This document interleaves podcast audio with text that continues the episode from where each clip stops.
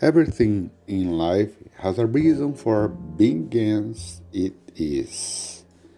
Things happen in place and in our lives because at some point a decision was made, whether for good or for bad. What we do today will serve to define the consequences and the future. Tudo na vida tem uma razão de ser como é. As coisas acontecem em lugares e em nossas vidas porque em algum momento uma decisão foi tomada, seja para o bem ou para o mal. O que fazemos hoje servirá para definir as consequências no futuro.